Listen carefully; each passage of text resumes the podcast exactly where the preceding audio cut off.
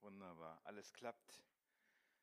Ja, es ist so schade, dass ich eure Gesichter nicht sehen kann. Man sieht ja immer nur die Augen, man kriegt die Mimik gar nicht mit, ob sich jemand freut, lacht oder traurig ist. Ja, das wird die nächsten Jahre noch so bleiben, denke ich mal. Wir müssen, dran, müssen uns dran gewöhnen. Ne? Aber ich weiß, dass ihr im Herzen euch freut und mitgeht und euch mitbewegt. Und heute, heute beenden wir die Vorlesung oder die Auslegungspredigtreihe über den Galaterbrief. Und das Los fiel auf mich, das zu tun. Und wir lesen zum Abschluss Galater 6, Vers 11 bis 18. Ihr könnt schon mal aufschlagen. Kann vielleicht jemand mir kurz ein Glas Wasser reichen? Ja, Mareike, kannst du mir das Wasser reichen? ich habe gerade schon so einen trockenen Mund. Das kommt vom Singen. Und ich warte noch, bis Mareike da ist. Aber ihr könnt schon mal in der Zwischenzeit aufschlagen. Galater 6, 11 bis 18. Ich werfe den Text auch gleich an die Wand oben, dass ihr es dann lesen könnt.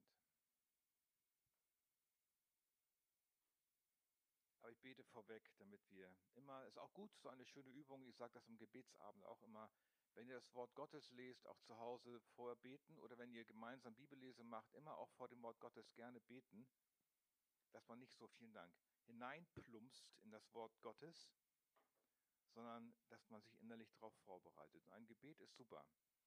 Ich preise dich, Jesus, jetzt für dein Wort, dass wir lesen dürfen. Durch dein Wort begegnest du uns. Wir können deine Herrlichkeit sehen. Verändere uns durch deine Herrlichkeit und durch dein Wort. Amen. Dazu stehen wir jetzt alle auf.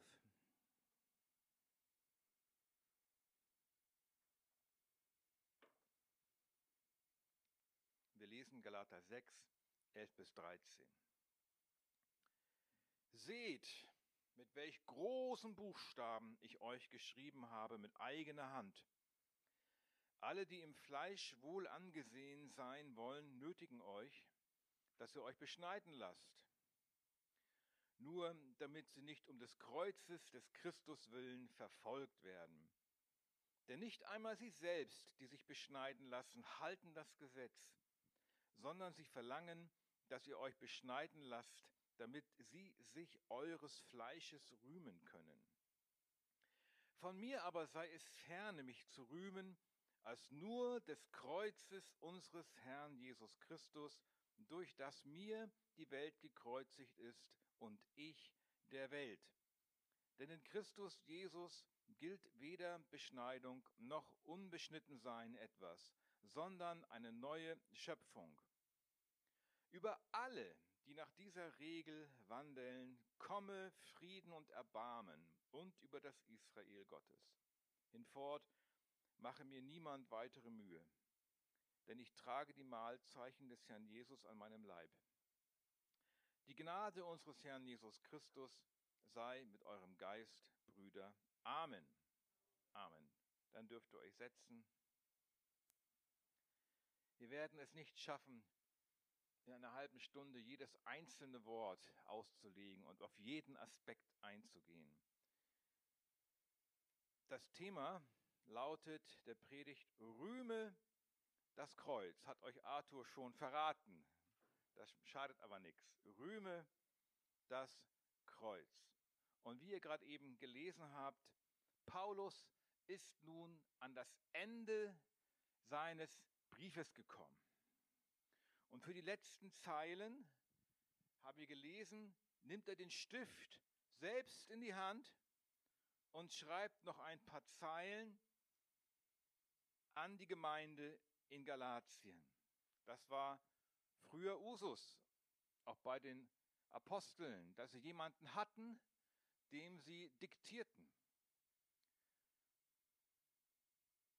Und Paulus schrieb am Ende seiner Briefe eigentlich immer einen kurzen Gruß mit seiner eigenen Hand.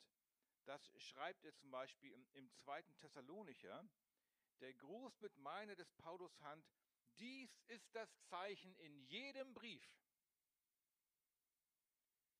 So schreibe ich. Das heißt, Paulus machte mit seiner eigenen Unterschrift, die dann bekannt war, klar, dass es keine Fälschung ist, dass der Brief wirklich von ihm kommt. Und hier im Brief an die Galater ist es aber mehr als nur ein kurzes Grußwort. Wenn wir die Verse 11 bis 18 mal im Überblick sehen, dann seht ihr oben Vers 11, den habe ich mal rot gemacht, wo Paulus schreibt, seht, mit welch großen Buchstaben ich euch geschrieben habe mit eigener Hand. Und eigentlich hätte er dann den Brief abschließen können und gleich Vers 18 nehmen können. Die Gnade unseres Herrn Jesus Christus sei mit eurem Geist, Brüder. Amen. Aber er macht noch einen Einschub in Vers 12 bis 17. Dort setzt er nochmal zu einem Rundflug an über den ganzen Brief. Dort erwähnt er noch einmal zusammenfassend Zent das Zentrum seiner Botschaft. Er fasst noch einmal zusammen, worum es ihm im ganzen Brief geht. Und den Kern seiner Botschaft finden wir in Vers 14. Von mir aber sei es ferne, mich zu rühmen, als nur des Kreuzes unseres Herrn Jesus Christus, durch das mir die Welt gekreuzigt ist und ich der Welt. Man kann das mit den Farben, glaube ich, ganz gut erkennen, wie das so ist. Wir sollen das Kreuz rühmen. Daher der Titel, Rühme das Kreuz. Warum? Das wollen wir heute betrachten in drei Punkten. Warum sollen wir das Kreuz rühmen? Erstens, weil am Kreuz Jesus für uns hing. Zweitens, weil am Kreuz die Welt hängt, da ist die Welt gekreuzigt worden. Und drittens, weil ich am Kreuz hänge. Punkt 1. Am Kreuz hing Jesus für uns. Der Kern und wesentliche Inhalt des Galaterbriefes ist der Aufruf, uns allein des Kreuzes von Jesus zu rühmen. Wie kann man nur das Kreuz rühmen? Ich meine, wir sehen das ja auch heute. Viele tragen ein Kreuz um den Hals als Schmuckstück. Viele Kirchen haben ein Kreuz oben auf ihrem Dach. Sogar die Mormonenkirche hat ein Kreuz. Sogar die Scientology-Kirche hat ein Kreuz in ihrem Symbol und wo Kreuze überall noch benutzt werden. Aber die Frage, die man diesen Leuten stellen könnte, rühmen sie das Kreuz? Oder benutzen sie das nur für ihre Zwecke, um etwas darzustellen, was nicht wirklich ist? Wir sollen uns des Kreuzes von Jesus Christus rühmen. Wie kann das gemeint sein? Denn das Kreuz ist doch was ganz Schreckliches. Wie kann ich mich eines schrecklichen Folterinstruments rühmen? Niemand käme doch heute auf die Idee zu sagen, ich rühme mich des elektrischen Stuhls. Ich rühme mich der Giftspritze. Ich rühme mich der, die Franzosen hätten noch nie gesagt, ich rühme mich der Guillotine. Paulus sagt, ich rühme mich des Kreuzes von Jesus Christus. Dazu müssen wir betrachten, was heißt das überhaupt, sich einer Sache zu rühmen. Wenn wir uns einer Sache rühmen, dann loben wir sie überschwänglich, nachdrücklich. Wir drücken damit aus, dass wir das toll finden, so vielleicht sogar, dass wir unser Vertrauen darauf setzen. Wenn du begeistert bist von einer Sache, dann erzählst du davon. Man kann ja nicht in dein Herz hineinkriechen und gucken, wie es in deinem Inneren ist. Aber wenn du begeistert bist von einer Sache, ein Musikstück hast du, hast du vielleicht gehört, und du erzählst davon, dann kriegen wir das mit durch deine Äußerung. Und in diesem Sinne sind wir ständig dabei zu rühmen. Meistens rühmen wir Dinge, von denen wir uns versprechen, dass sie uns glücklich machen oder auch morgen noch glücklich machen. Viele sind begeistert und rühmen ihr Auto. Viele sind begeistert und rühmen ihren tollen Computer oder wie toll sie ihr Geld investiert haben, wie viel sie rausgekriegt haben. Oder ihr kennt diese eine Werbung, mein Auto, mein Yacht, mein Haus, meine Frau. Ne, dann rühmt man sich der tollen Dinge, die man hat. Die Dinge, die man hat, die sollen einen glücklich machen oder einem Sicherheit geben. Manchmal rühmen wir uns anderer Menschen, weil wir meinen, sie seien eine verlässliche Quelle unserer Hoffnung. Und viele rühmen sich selbst. Oh, guck mal, was ich gemacht habe, wie toll ich bin. Super. Weil wir unsere Hoffnung auf uns selbst setzen. Aber Paulus macht einen ganz anderen Aufruf. Er sagt, Christen sollten sich nur eines rühmen. Mich zu rühmen, von mir sei es ferne, mich zu rühmen, als nur des Kreuzes unseres Herrn Jesus Christus. Also Christen sollten sich nur eines rühmen, des Kreuzes Jesu Christi. Das heißt, was heißt das? Wir sollen das Kreuz allein als Quelle unserer Hoffnung und Zuversicht haben. Allein das Kreuz von Jesus. Die Gesetzeslehrer in Galatien, die die Gemeinde durcheinander bringen wollten, die wollten was anderes. Die wollten etwas einführen, damit sie sich des Fleisches der Galater rühmen können. Die waren auf Erfolg aus, auf Selbstruhm. Paulus hatte nur ein Thema, das Kreuz Jesu Christi. Das Rühmen der Gesetzeslehre aber war korrupt und heuchlerisch. Es ging ihnen nur um sich selbst, um Selbstruhm. Bei Paulus war das völlig anders. Das Kreuz war, das, war das Inhalt seiner Predigt. Das Kreuz war das Objekt seines Rühmens. Wenn du die Leute gefragt hättest, worüber predigt Paulus, dann wäre die Antwort immer gewesen, das Kreuz. Zum Beispiel, O ihr unverständigen Galater, wer hat euch verzaubert, dass ihr der Wahrheit nicht gehorcht? Euch, denen Christus als unter euch gekreuzigt vor die Augen gemalt worden ist von Paulus. Oder Christus, der sich selbst für unsere Sünden gegeben hat. Wie hat er sich gegeben? Am Kreuz durch seinen Tod. Galater 2, Vers 20. Christus, der mich geliebt und sich selbst für mich hingegeben hat. Galater 3, Vers 13. Indem er ein Fluch wurde um unsertwillen, denn es steht geschrieben, verflucht ist jeder, der am Kreuz hängt. Warum sollten wir das Kreuz auch so rühmen? Liegt es an dem tollen Material, war das eine Zeder oder eine Eiche? Das kann nicht sein. Wir sollen das Kreuz rühmen wegen der Botschaft, die es verkündigt. Es verkündigt nämlich mehrere Punkte. Das Kreuz verkündigt die Lehre von der Rechtfertigung aus Glauben. Es lehrt, dass wir, die an Christus glauben, gerecht vor Gott gemacht worden sind. Das Kreuz zeigt nämlich, wie hoch der Preis war, was es Gott gekostet hat, was es Jesus gekostet hat, damit Versöhnung zwischen Mensch und Gott wieder möglich ist. Das Kreuz lehrt uns, dass wir durch Christus aus Gnade gerecht gemacht werden.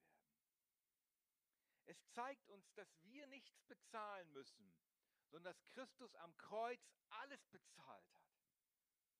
Dass unsere Erlösung umsonst ist. Ich hätte auch gar nichts bezahlen können. Meine Sünde und Schuld und deine Sünde und Schuld ist so groß. Wir können sie nicht bezahlen durch gute Taten. Da muss ein anderer kommen und sie bezahlen. Der Sünde Sold ist der Tod. Christus als der einzige Sündlose starb als Opferlamm am Kreuz für mich aus Liebe um aller Gerechtigkeit Gottes Genüge zu tun. Das Kreuz lehrt uns die Versöhnung mit Gott. Das ist die einzige Hoffnung, die Menschen haben. Die Vergebung der Sünden und das Geschenk der Gnade, das ewige Leben. Das Kreuz lehrt uns die Lehre vom stellvertretenden Sühnetod Christi. Das heißt, Christus starb für mich. Ich gehöre ans Kreuz, Christus ging an diese Stelle. Das sehen wir in 2. Korinther 5, Vers 21. Denn er hat den, Jesus, der von keiner Sünde wusste, für uns, das heißt stellvertretend, zur Sünde gemacht, damit wir in ihm zur Gerechtigkeit Gottes würden. Die Strafe lag auf ihm, damit wir Frieden hätten. Wir rühmen das Kreuz also wegen der Lehre der Rechtfertigung und wegen der Lehre vom stellvertretenden Sühnetod. Es zeigt aber auch die herrlichen Charakterzüge Gottes. Wir erkennen durch das Kreuz erst die Liebe Gottes. Viele sagen, die Liebe Gottes sehe ich in der Natur, dass die Blümchen blühen und die Vöglein zwitschern. Aber das sehe ich nicht die Liebe Gottes, das sehe ich nur die Schöpfung Gottes. Liebe ist ja eine, eine Liebe heißt Hingabe. Liebe heißt etwas geben, in den Tod geben, in diesem Sinne, was die Liebe Gottes angeht. Denn so sehr hat Gott die Welt geliebt, denn jetzt sehen wir die Liebe Gottes, dass er seinen eingeborenen Sohn gab, dahin gab, in den Tod gab, an das Kreuz gab, damit jeder, der an ihn glaubt, nicht verloren geht oder bleibt, sondern ewiges Leben hat. Die Liebe Gottes kannst du nur am Kreuz sehen. Gott beweist seine Liebe. Er beweist sie. Wie kann man Liebe beweisen? Wie beweist deine Frau deine Liebe zu dir?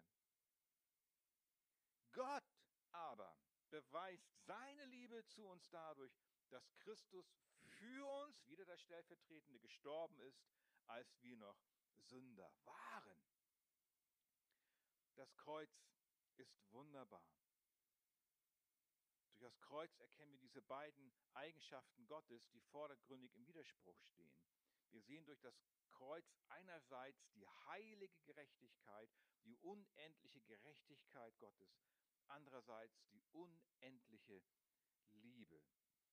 Die Gerechtigkeit Gottes wird dadurch deutlich, dass die Strafe für meine Sünde nicht unter den Teppich gekehrt wird, sondern die Strafe muss bezahlt werden. Sonst entsteht kein Ausgleich. Die Strafe muss bezahlt werden. Am Kreuz erscheint uns Gott so gerecht, als wenn es keine Liebe gäbe. Am Kreuz erscheint uns Gott so voller Liebe, als wenn es keine Gerechtigkeit gäbe. Dann rühmen wir das Kreuz viertens wegen der äh, das war die herrlichen Charakterzüge. Fünftens, wegen der größten moralischen Kraft, die es hat. Es gibt so viele Moralappelle. Du musst dies tun, du sollst das tun. Wenn du das nicht tust, dann bist du nicht gut. Aber Menschen werden nicht anders. Dein Herz ändert sich nicht durch Moralappelle. Der Mensch, unser Herz bleibt immer das Gleiche. Wir bleiben immer die alten, unmoralischen Sünder, die wir immer gewesen sind. Nur der Glaube an Jesus, an seinen stellvertretenden Sühnetod am Kreuz, macht, dass unser Charakter sich ändern kann, dass aus einem jähzornigen Menschen ein sanftmütiger Mensch wird, aus einem Gewalttätiger ein Lamm, aus einem Lügner ein ehrlicher Mensch. Allein im Kreuz liegt die Kraft zur Veränderung. Allein das Kreuz schenkt neues Leben. Und dann verleiht das Kreuz jedem, der an Jesus glaubt, ewiges Leben. Ewiges Leben. Wer an Jesus glaubt, dass er am Kreuz für ihn, für mich gestorben ist, der hat ewiges Leben. Wie es Johannes sagt, wer den Sohn hat, der hat das Leben. Wer den Sohn Gottes nicht hat, der hat das Leben nicht. Deswegen die Frage auch heute Morgen immer wieder, hast du Jesus? Wenn du ihn nicht hast, du nicht sagen, wenn du nicht sagen kannst, ich gehöre ihm, ich bin sein Eigentum. Er ist mein und ich bin sein, dann hast du nicht ewiges Leben.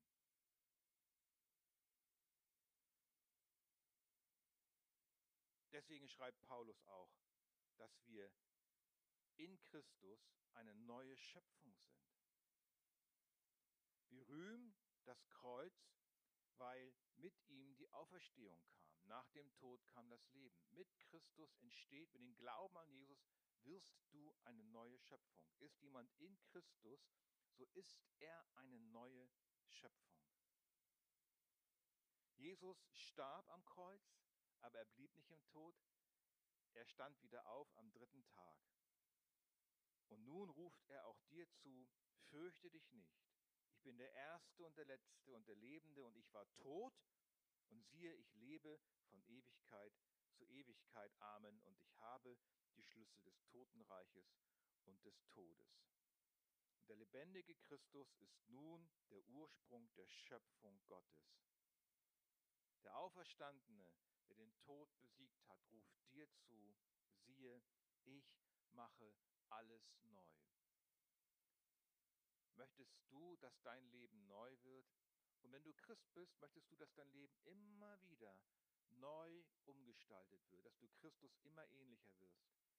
Dann geht es allein durch Christus. Wie schon gesagt, äh, Galater 6, Vers 15, wo Paulus sagt, in Christus Jesus gilt weder Beschneidung noch Unbeschnitten sein. Die äußeren Dinge zählen nicht, sondern die innere Verwandlung, eine neue Schöpfung. Deswegen, was rühmst du in deinem Leben? Wofür bist du in deinem Freundeskreis bekannt? Was sagen die Leute, wenn sie über dich sprechen? Ich möchte es manchmal gar nicht hören was über mich gesprochen wird. Was sind deine Themen, die du nach außen trägst? Was sind deine Themen, worin du deine Hoffnung setzt? Dein Geld, dein Arbeitsplatz, dass du einen Job kriegst? Worin setzt du deine Hoffnung? In dein Studium, in Sport, in Mode? Viele setzen ihre Hoffnung in die Börse oder in Impfstoffe. Worin setzt du deine Hoffnung?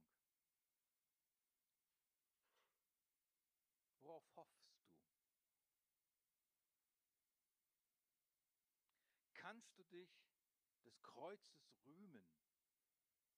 Hast du schon einmal zum Kreuz geschaut und gesagt, Jesus, vergib mir meine Schuld und Sünde? Hast du Jesus deine Sünden übergeben? und ihm gesagt, nimm sie mir weg. Vergib mir, danke, dass du für mich gestorben bist. Wenn nicht, dann tu es jetzt, in diesem Augenblick. Und dann wirst du auch Jesus rühmen. Warum sollen wir also das Kreuz rühmen? Wir haben es schon gesagt, Jesus hing am Kreuz für mich. Jetzt kommt der zweite Punkt. Warum sollen wir Jesus rühmen, das Kreuz rühmen? Weil am Kreuz die Welt gekreuzigt wurde. Am Kreuz hängt die Welt.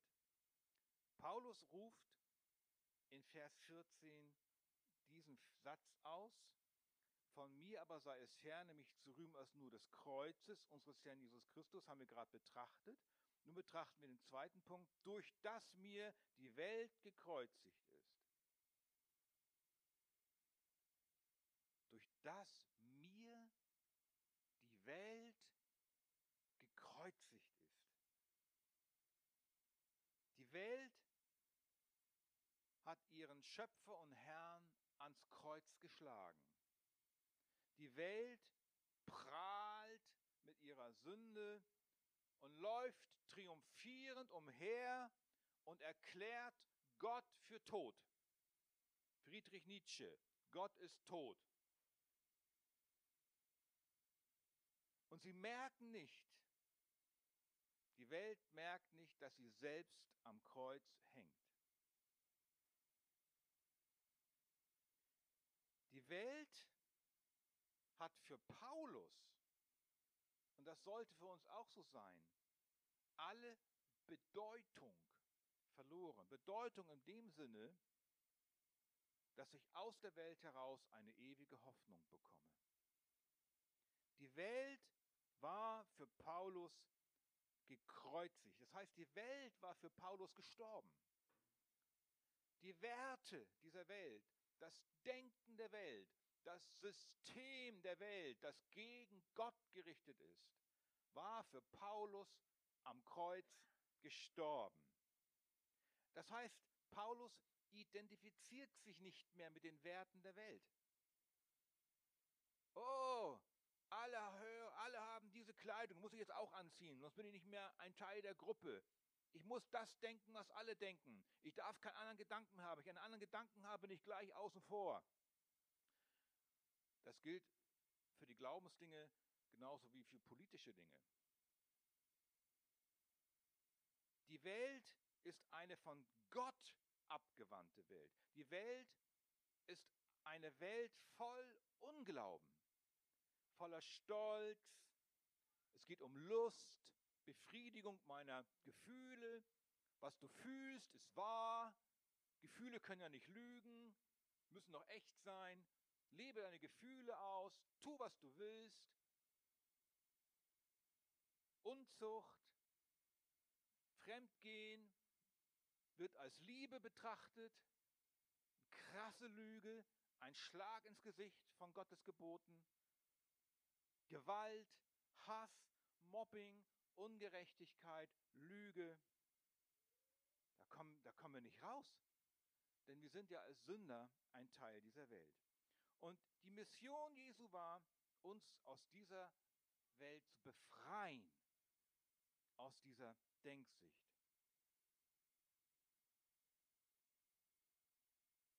Jesus, der sich selbst für unsere Sünden gegeben hat, damit er uns herausrette aus dem gegenwärtigen bösen Weltlauf. Das bedeutet, wenn du Christus am Kreuz im Glauben annimmst, dann ist für dich die Welt gestorben mit ihren Werten. Die Welt ist trotzdem noch, wenn wir nach draußen schauen, die Schöpfung Gottes und die haben wir auch zu erhalten. Und die Schöpfung ist gut, aber es geht um die Werte, um das System, das gegen Gott gerichtet ist. Und hier müssen wir uns überprüfen. Du musst dein Herz überprüfen. Ist die Welt für dich gekreuzigt? Das heißt nicht, dass wir uns zurückziehen als Eremiten in die Höhle und keinen elektrischen Strom mehr haben dürfen und kein Computer. Das ist Blödsinn. Wie die Amish People in Amerika oder andere Sektenvereinigungen, die irgendwie äh, sich zurückziehen wollen aus der Welt und dann in einer Enklave leben mit eigenen Regeln. Das ist damit nicht gemeint. Sind ja in der Welt, sagt Paulus, aber nicht mehr von der Welt. Und das heißt, die Welt hat uns nichts zu sagen, woran ich glauben soll. Die Welt gibt mir keine Hoffnung. Die Werte der Welt enden am Grab. Die Werte der Welt enden am Tod. Und wer die Werte der Welt als absolute Werte nimmt, der geht verloren, der ist verloren, der hat keine lebendige Hoffnung.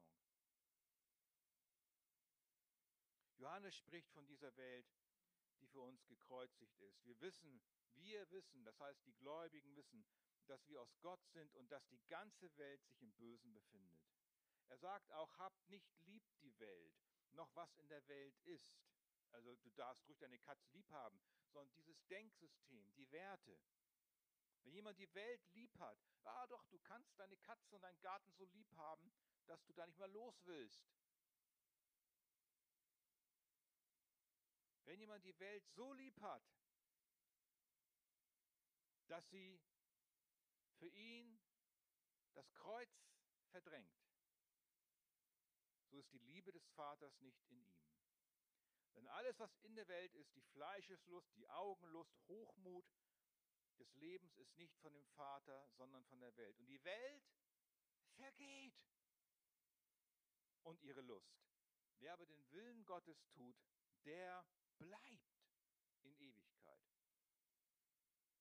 Deswegen, wofür leben wir als Christen? Wofür lebst du? Für die Ziele der Welt oder für Jesus, für das Kreuz?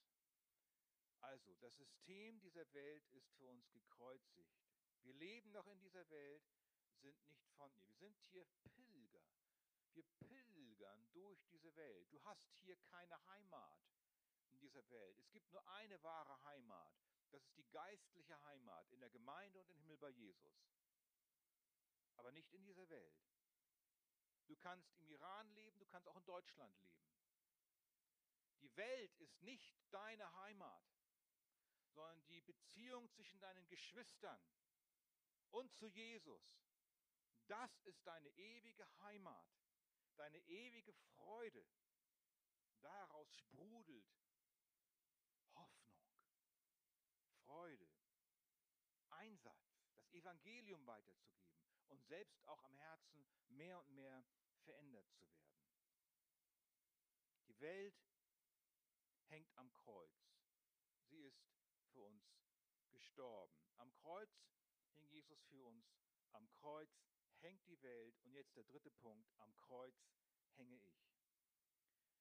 Wieder Vers 14, wo Paulus sagt, von mir aber sei es ferne, mich zu rühmen als nur des Kreuzes, hatten wir. Durch das mir die Welt gekreuzigt ist, hatten wir. Und ich der Welt. Das ist der dritte Punkt aus Vers 14. Ich, nicht nur die Welt ist für mich gestorben, sondern ich bin auch der Welt gestorben. Was heißt das? Das heißt, ich hänge auch alter Mensch, dein alter Mensch hängt am Kreuz. Deine alte Natur, dein sündhaftes Ich muss sterben. Und es hängt dort immer, bis du heimgehst, weil täglich müssen wir sterben. Unsere Sünde muss täglich abgetan werden. Dieses Bild hilft uns in unserem Kampf täglichen Leben, in unserer Heiligung. Wenn die Versuchung anklopft, wenn der Teufel an deiner Herzenstür klingelt, dann kann man laut rufen, ich bin nicht da. Ich bin tot. Ich hänge am Kreuz. Und dann kann man Jesus an die Haustür schicken, der lebt ja jetzt in deinem Herzen, und dann haut der Teufel ab. Und das meint Paulus, wenn er sagt, ich bin mit Christus gekreuzigt. Und nun lebe ich, aber nicht mehr ich selbst, sondern Christus lebt in mir. Und deswegen schicken wir ihn an die Tür, wenn die Versuchung klopft. Aber das ist unsere Verantwortung, das müssen wir auch tun. Unsere Sünde muss täglich sterben, täglich abgelegt werden. Sie braucht täglich den Todesstoß. Rühmen also in dreifacher Weise die Herrlichkeit des Kreuzes, weil Christus für uns gestorben ist, weil die Welt gekreuzigt ist und weil ich auch gekreuzigt bin, weil ich dadurch auch Vergebung habe und neues Leben, Gnade bekommen habe, von der ich täglich lebe. Zum Schluss.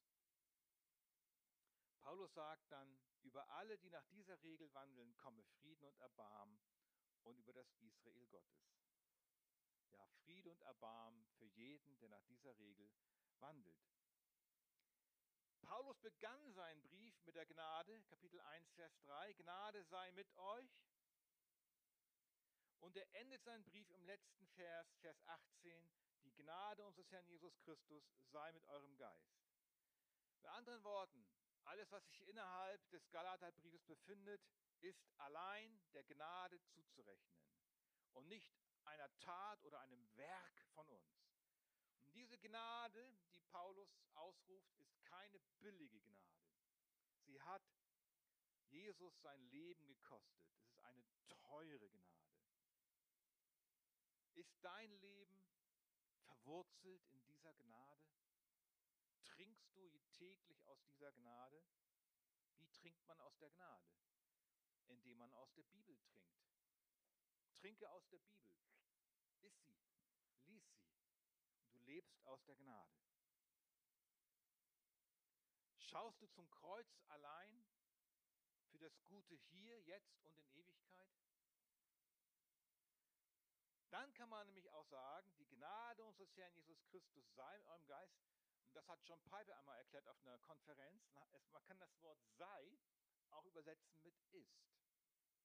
Die Gnade unseres Herrn Jesus Christus ist mit eurem Geist.